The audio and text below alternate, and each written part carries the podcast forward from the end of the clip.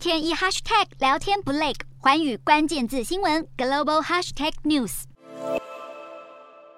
美国国家广播公司新闻网引述消息人士报道指出，众议院议长佩洛西二十九号将率团访问亚洲，预定造访日本、南韩、马来西亚及新加坡。目前台湾行程则列为暂定。报道也提到，佩洛西邀请了几位资深国会议员参与访团。不过，佩洛西在美国总统继承顺位排名第二，传出将访问台湾后，引起中国高度不满，扬言将强硬回应。因此，到目前为止，佩洛西办公室都以安全惯例为由，不愿意公开讨论出访行程。美国行政部门也都没有证实。而两位华府的两岸事务专家葛莱西与库珀联名投书《纽约时报》，警告美中双方可能因此爆发军事冲突，建议当局将访台行程延期。也点出中国野心随着军事实力提升，可能即将有能力并吞台湾，甚至与美国开战也在所不惜。两位专家还形容美国长期奉行的战略模糊已经变成战略困惑。指出，总统拜登多次在涉台议题上失言，包括公开表明美国有协防台湾的承诺，而美台官方往来、军事合作以及美国军舰通过台海等，